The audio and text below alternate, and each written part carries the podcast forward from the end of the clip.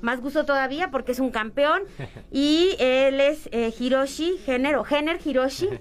Mm, ¿Tu apellido? Galmiche Vega. Galmiche, es que es complicado, ¿verdad? Sí, sí, sí, sí, Pues bienvenido, eh, eh, Hiroshi. muchas gracias. Nos da mucho gusto porque pues queremos platicar contigo acerca de este triunfo, de cómo surgiste, porque no hemos tenido oportunidad de platicar contigo, ya que tú entraste, digamos que en la pandemia, ¿no? Entonces eh, es, importante que tus compañeros te conozcan, que los maestros también sepan acerca de ti. Bueno, cuéntanos, eh, por ejemplo, desde cuándo practicas karate y cómo se ha dado esto. En, este, yo empecé a practicar karate desde hace siete años, gracias a, a mi sensei, que es mi tío. Él me indujo a esta arte marcial. Primero lo vi como, pues es lo que es un arte marcial, que lo ocupaba cuando tenía tiempos libres. En ese entonces entrenaba de, me acuerdo que era de 5 a 6, nada más era una hora y pues me, me despejaba. Ya como empezaron los años, me empecé, me empezó a gustar más y empecé a competir y me, me iba bien, me iba mal. Y eso yo creo que fue lo que me, me motivó a seguir adelante este, estar perdiendo y luego estar ganando y ganando y ganando. Entonces, Sí, es como un reto, ¿no? Eran como a lo mejor retos para ti y sobre todo en esto de, del deporte que pues es apasionante, ¿no? Entonces, pues si te va gustando y dices, pues ahora voy a conseguir ese eh, ganar o ahora voy a conseguir un, lugar, ¿verdad? Bueno, y entonces tú entras a la normal del Estado y entras a la licenciatura en educación física, ¿verdad? Exactamente. Sí, y te gusta también eh, la docencia. Sí, sí, sí, me gusta enseñar a los niños, enseñar a, no nada más a los niños, sino a las personas de de lo que he hecho, por ejemplo, el karate. Enseñar del karate, de la disciplina, o enseñar de, de la educación física, lo que estoy viendo ahorita. Me gusta enseñar a los niños sobre pues las capacidades físicas que tenemos, el desarrollo motriz que se puede llevar a tener. Me gusta mucho enseñar, pues. Muy bien. Y bueno, ya que estás diciendo de enseñar, nos gustaría saber a los que a los que están escuchando, a los que nos están viendo a través de nuestras redes sociales, ¿Qué ventajas tiene el practicar el karate? ¿En qué te ayuda como persona, como estudiante y pues como docente, como ser humano? Principalmente yo creo que forma carácter, porque es una disciplina muy fuerte, pero a la vez este te va te va dando mucho carácter, disciplina, este, por ejemplo, ya en, deportivamente te empieza a dar motivación en frente a las competencias y lo principal yo creo que es tener un carácter fuerte ahorita en estos tiempos. Es, es muy bueno, la verdad. Por ejemplo, yo a, los niños que hay veces que me preguntan qué, qué, qué deporte hago. Digo, no, pues el karate. Me dicen, ah, entonces ya sabes pelear, ya te puedes pelear en la calle. y nada más me río y le digo, no, o sea, es, es este, defenderte. Es este, no buscar problemas, sino es defender y me dicen, ¿en qué, ¿en qué te ha ayudado el karate? Tener mucho carácter y tener disciplina. Muy bien, porque fíjate que hay una serie, no sé si la has visto, Cobra Kai. Sí, está y muy pues buena. está buenísima. Bueno, yo soy fan de, de, fui fan de Karate Kid y de esta serie, pero pues ahí vemos que de repente también eh, el manejo que se le da al arte marcial, ¿no? Entonces, ¿es correcto, es adecuado? ¿Te parece que, que sí está bien dirigido o el enfoque que le dan? En esa serie... Hay, hay una película antes de esa serie que se llama Karate Kid. Ajá, sí es. Esa sí es enfocada de karate. Sí. Luego las otra película que sale del hijo de Will Smith, creo. Sí. Ese ya y es, no es más no es karate, ese ya es más kung fu. Y la serie de Cobra Kai tiene pedazos este de las dos de karate y tiene también pedazos de, de kung fu. Entonces el enfoque que se le da a la serie es buena, la verdad, porque induce a los niños a, a hacer deporte y pues más en el karate. Claro. Muy bien. Bueno, y por ejemplo, ahora, ¿cómo te preparas mm, cotidianamente para, para el karate? Porque bueno, hay temporadas seguramente como ahora que se, se acerca la universidad y que hay esa aspiración de, pues, de participar y bueno, pues ya has logrado un lugar y seguramente estoy convencida de que lo vas a lograr. Pero, eh, ¿cuál es la diferencia entre un entrenamiento cotidiano y un entrenamiento para una competencia? El entrenamiento de competencia es duro, la verdad. es este un poco difícil porque en la mañana me tengo que despertar como a las 5 de la mañana para ir a entrenar al gimnasio. de 6 a 7, 7 y 7.20, 7 y media. De ahí me voy a, a la normal del estado de estudiar. Sí. Y después de ahí terminamos de estudiar a las 3 y tengo que entrenar ahí en la normal de 3 a 5. Y en la noche tengo que entrenar de 7 a 9. Entonces sí son, son muchas horas de entrenamiento. Es un poco difícil, pero no es imposible, la verdad. Porque siento yo que cuando te gusta algo y tienes motivación de pues, ser el mejor, siempre va a estar la motivación y la disciplina, la verdad. Porque hay muchos deportistas que sí son muy buenos, pero no tienen esa disciplina de estar ahí, o sea, hacer las cosas cuando no quieres hacerlas. Yo creo que la disciplina es muy buena. Y cuando no estoy en, competición, que son pocas veces, la verdad, porque... siempre estás entonces en competencia. Sí, sí, sí, siempre es este, o en un mes me voy, o en dos meses. Cuando son dos meses, este, agarro tres semanitos de nada más entrenar dos horas al día. Muy bien. Pero regularmente sí es, es este, en la mañana al gimnasio, en la tarde dos horas de karate y en la noche otras dos horas, dos horas y media de karate. Muy bien. Eh, además de eso, me imagino que llevas una alimentación especial. Eh, ¿Podrías compartirnos que cómo es la alimentación de un campeón de karate? este, regularmente sí, la verdad, este, me llevo mi, mi comida a la escuela. No quiero decir que la comida de la escuela esté mal ni nada, mucho menos. Está muy buena, la verdad. Sí, Los chilaquiles están muy buenos. Sí, buenísimos. Es lo mejor de la cafetería. Los invitamos a que a que consuman estos chilaquiles. sí, pero me llevo este, ya sea mi pollo, mi arroz, verdura y unas este saladitas. Ya en la después de ese, bueno, en el, desayuno de las 5 de la mañana me despierto, me hago tres huevitos, me los desayuno, voy al gimnasio, voy, llego a la normal, me tomo mi proteína eh, va a la hora de receso, es cuando aprovecho el tiempo para comer, porque como salgo a las 3 y luego de 3 a 5 tengo que entrenar, este, no hace muy buena digestión, la verdad, entonces vengo comiendo como a las 11, 11 y media, que es este, atún, arroz, verduras, y ya, este, ya ceno hasta como a las 9, 9 y media que termine de entrenar, este, es como salmón, eh, verduras y un poco de queso nada más. Pero sí varía mucho porque, por ejemplo, cuando estoy en competencia, tengo que consumir, consumir más alimento para, pues, para tener energía, la verdad. Y cuando no estoy en competencia, pues, la verdad no, no soy tanto de matarme de de quiero mi pollo o mi arroz. Es más flexible tu alimentación. Sí, exactamente, cuando no estamos en pues competencia. Porque como ando compitiendo en una categoría que es de más 84 kilogramos, el día del pesaje, el día del pesaje es en la mañana, regularmente. Entonces en la mañana pesamos menos. Sí, sí. Entonces tenemos, ahí tenemos que, este, ver la manera de pesar este 84 arriba de 84 sí, si te pasa ya es malo bueno no es malo ya quedas fuera no sí es algo muy delicado lo de lo de lo del peso sí sí, sí, muy bien. Bueno y emocionalmente eh, como espiritualmente cómo te preparas también porque pues también es parte no integral. Sí sí sí. Hay veces que bueno yo creo que todos los deportistas pasan de tener bajones, este, por ejemplo, en una competencia que no se logra el objetivo que tienes, pues obviamente hay una se te baja la autoestima, ¿En pero serio? Sí, sí, sí, pasa, o sea, porque luego vemos también como ídolos a los deportistas sí, exactamente, y todo eso, Y pensamos que son de acero y que sí, no. no, no, no. Todos los deportistas pasan de eso, o sea, un bajón emocional muy fuerte, pero yo creo que lo que te ayuda a seguir adelante, yo creo que son las bases que tienes. O sea, el por qué seguiste ahí. Por ejemplo, en mi caso son mis papás. Sí, claro. Ahí eh, hubo un momento en, en, mi adolescencia que yo la verdad me quería salir porque no, pues no veía mm, resultados y la que me apoyó más fue mi mamá y mi papá que me dijeron es que no se consigue el éxito de un día para otro. O sea, es paulatino, tiene que tener un, un seguimiento y así como vas a ganar vas a perder. Claro. Pero así como pierdes, o sea, ya cuando estás en el éxito es, es muy bueno, la verdad.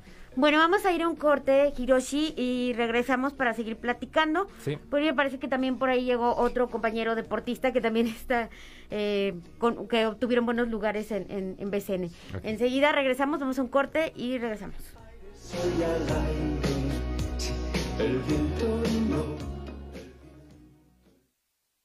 Para mayor información ingresa a bcnslp.edu.mx o comunícate al 444-812-3401. En un momento continuamos. Magnética FM. En el 107.1 de frecuencia modulada. Tiene para ti información fresca, noticiosa, de las principales radios oficiales del mundo, las 24 horas. Magnética FM. 17 años informando, divulgando, integrando. Juvenilmente clásica. Esta es la hora. En Magnética. Es la hora 17, 46 minutos. La temperatura 21 grados, 7 décimas.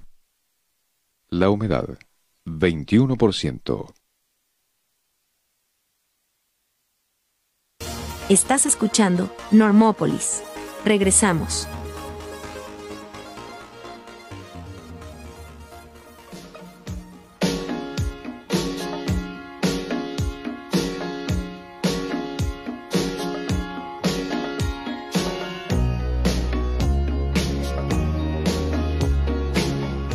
Estamos de regreso en Normópolis y estamos platicando con el subcampeón de karate, eh, Hiroshi.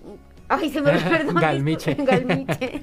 Eh, él es alumno de la normal del Estado, perdón, ya tengo que estar aprendiendo. No, pero no se preocupe. Y también acaba de llegar eh, Leo- Leonardo eh, Salazar, alumno también de la normal del Estado, también campeón, pero en equipo de voleibol masculino. Eh, pues eh, estamos con muy buenos resultados en BCN. Me comentaba el maestro Diobel, eh, el jefe del Departamento de Desarrollo Deportivo de BCN, que este año se alcanzaron los máximos estándares de, de puntuación y de campeones en nuestra escuela. Realmente creo que nos ha ido muy bien y eso pues es digno de celebrarse. Entonces, bueno, pues le doy la bienvenida a, a este, a Leo. Leo, pues cuéntanos, eh, tu trabajo pues ahora es en equipo, ¿no? Hola, ¿qué tal? Muchas gracias, este, muy contento de estar aquí. Bueno, eh, como usted lo, lo comenta, eh, la normal tuvo muy buenos resultados en cuanto a, a las competiciones de, de esta universidad. Eh, en cuanto a lo que es voleibol, en lo que a mí respecta, tuvimos muy, buenos- muy buenos resultados porque tuvimos el primer partido contra el TEC, el Sí. TEC regional. Y pues ese lamentablemente lo perdimos. Posteriormente tuvimos el, el partido con la Universidad Vasconcelos, el cual se, se pudo ganar eh, por un marcador de 3 a 0, tres sets ganados y pues no, no lo llevamos muy, muy rápido. Y de igual manera también eh, tuvimos el partido con lo que es la, la, uni- la Universidad Autónoma en, en las instalaciones de la normal. Un muy buen partido, muy entretenido, Sí. que tuvo, estuvo lleno de emociones Sí, así es. y que pues todos estaban gritando, todos se, Sí, esa emoción, ¿no? Todos nos agarramos la garganta en, en ese en ese partido porque eh, iban íbamos un punto y un punto entonces sí fue como que muy muy emocionante ese partido el cual también salimos victoriosos y en este fin de semana se se fue el- el- los partidos del, del voleibol playero en este también se pudo pasar al- a la siguiente Etapa. y le ganamos a la Universidad Autónoma, a la Universidad Vasconcelos y a la Universidad eh. Así es. Bueno, ni- bueno, bueno, no, no, qué bueno, me da mucha alegría. Este, pero, mm, pues bueno, y vamos mejorando, va, va muy bien BCN y seguir haciendo así. Bueno, les quiero preguntar a los dos, em, pues, ¿cuál ha sido como la mayor satisfacción en su, en su deporte? Eh, desafortunadamente tenemos poco tiempo, entonces les pido respuestas cortas acerca de esto para que lo vayan me- meditando. Hiroshi. Yo creo que el ganar una competencia no, no importa mucho que sea estatal, nacional o un panamericano, centroamericano o una universidad. Con que le eches muchas ganas y tengas el objetivo de ganar, siempre que se logre ese objetivo, es este es sensacional el sentimiento que se da. Muy bien. Yo de igual manera comparto la, la idea de, de mi compañero Hiroshi, que uno se prepara eh, demasiado para poder lograr, no sé, un resultado en algún partido, en, algún, en alguna competición. Y creo que el- la mayor satisfacción que uno puede tener es que pues le salgan los resultados esperados o los mejores resultados posibles. Muy bien. Y ahora les voy a preguntar algo, pues creo que también es como para para que quede como una remembranza. ¿Cuál ha sido, eh, pues, una anécdota breve pero triste de eh, que les ha pasado? O no triste, sino como que se han sentido mal, pues, así. Este, hace poquito fui a una competencia en Acapulco. Oye, en mi tierra. Este, muy bonita, la verdad, Sí. muy bonitas las playas. Este, hubo un selectivo panamericano, creo, ah, no, centroamericano. En el preselectivo me fue muy bien, quedé en segundo, casi raspando el primero, quedamos empate. Pero a la siguiente, ya en el selectivo, nos tocó contra los mismos, solo que ya andaba esguinzado del tobillo y no pude dar este, pues lo como me gustaría dar. Y lastimosamente quedé en tercer lugar. No fue tan mal, pero quedé en tercer lugar. Y pues sí se siente así de que, ay, si no me hubiera lastimado, si no me hubiera desprotegido tanto la pierna. Pero pues... Sí, lo hubiera hecho mejor. Sí, Exacto. es, queda como en ti, ¿no? A lo mejor nadie te está señalando ni nadie Sí, te no, está no, diciendo, no, pero es pero una uno. cuestión de conciencia, claro. Eh, Leo. Pues en, en, en mi caso, yo antes de, de practicar voleibol también practicaba fútbol. Entonces, eh, yo también estaba en una, en una competencia nacional de tercera división y pues lastim- lastimosamente me, me lastimé un tobillo y ya no pude continuar eh, practicando lo que es el fútbol al 100%, entonces ya me retiré Pues sí. completamente de Y triste, me fútbol. imagino. Exacto.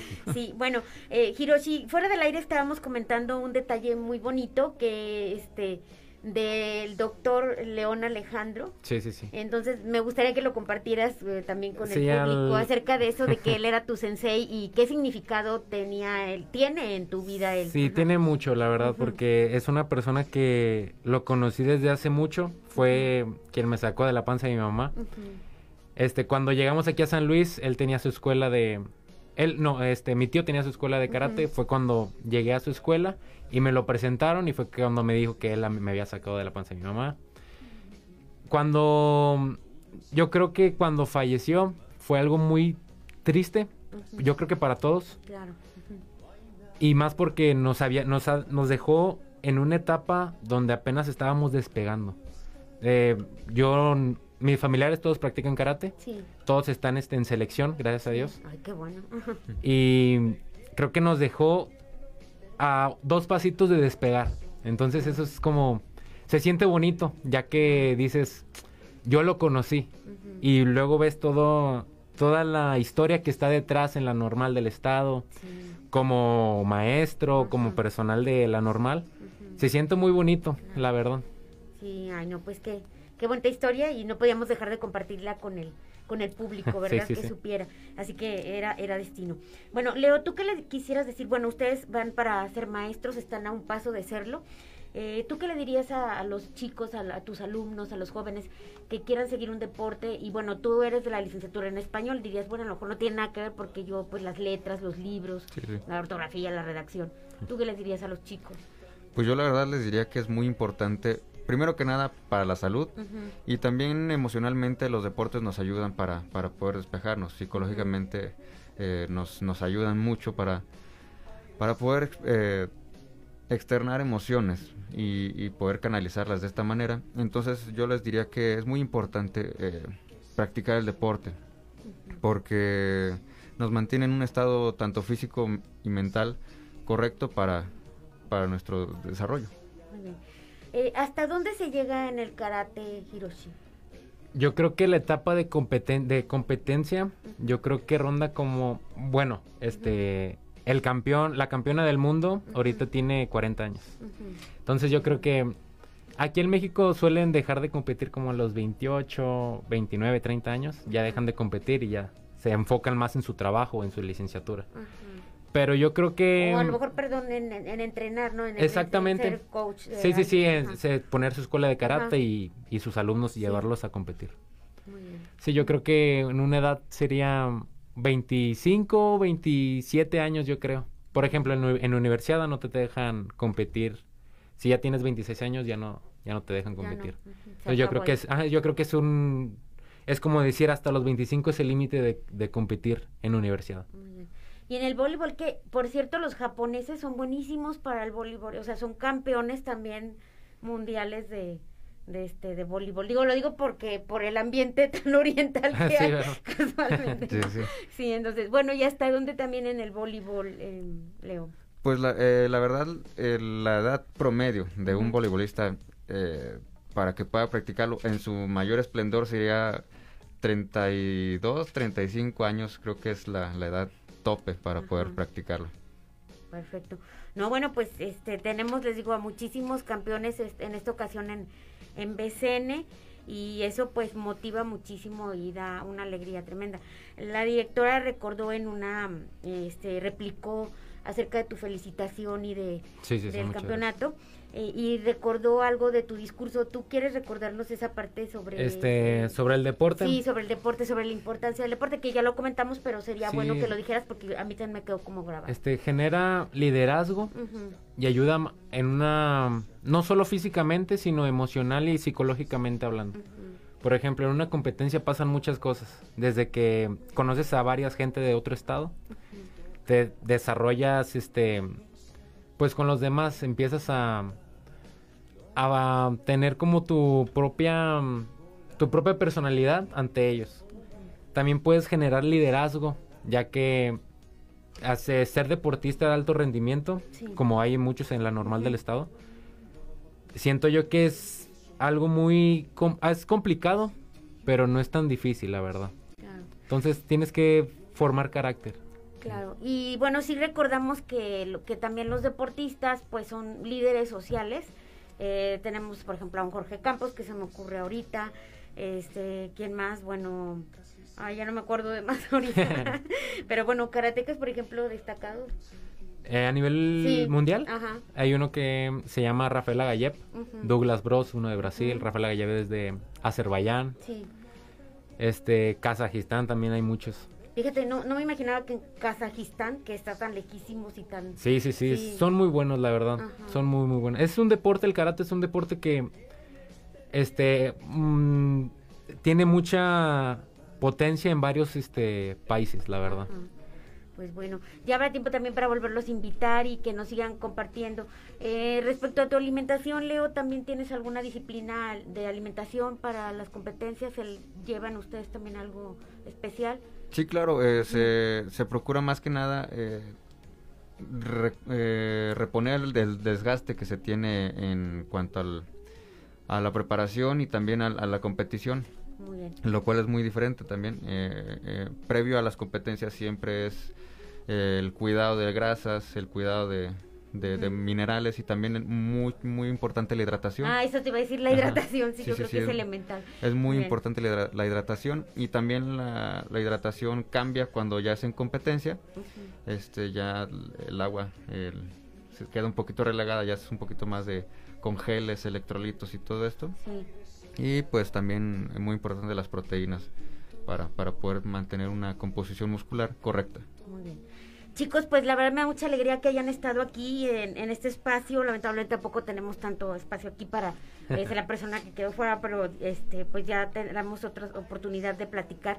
Y pues yo me despido porque eh, se acabó este programa. Y me despido de ustedes agradeciéndoles su presencia y diciéndoles que son orgullo BCN. Y, este, y así seguirá, ¿no? muchas gracias, no, muchas gracias a gracias. ustedes por su presencia aquí. Esto fue Normópolis. Hasta el próximo martes.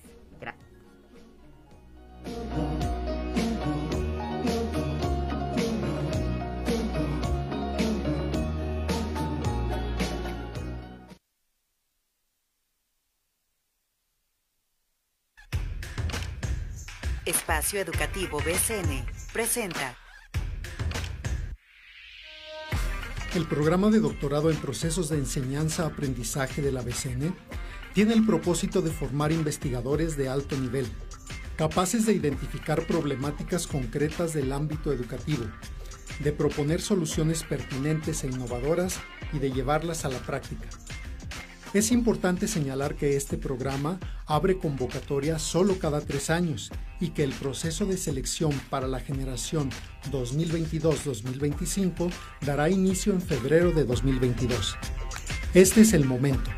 Conoce nuestro doctorado, sus líneas de investigación y al personal académico en la página web de la BCN, sección posgrado. Si te interesa formar parte de la generación 2022-2025, prepárate. Obtén una formación profunda y actualizada en el área temática de tu interés. Elabora un proyecto de investigación y consigue la certificación de inglés. Participa en nuestra próxima convocatoria para la generación 2022-2025 que estará disponible en las próximas semanas. Soy el doctor René Medina Esquivel, coordinador del programa de doctorado en procesos de enseñanza-aprendizaje de la ABC.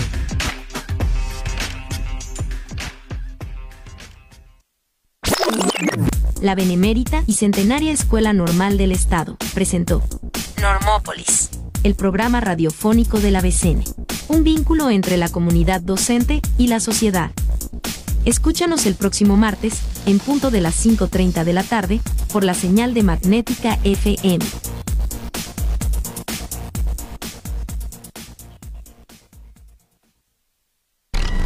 Magnética FM.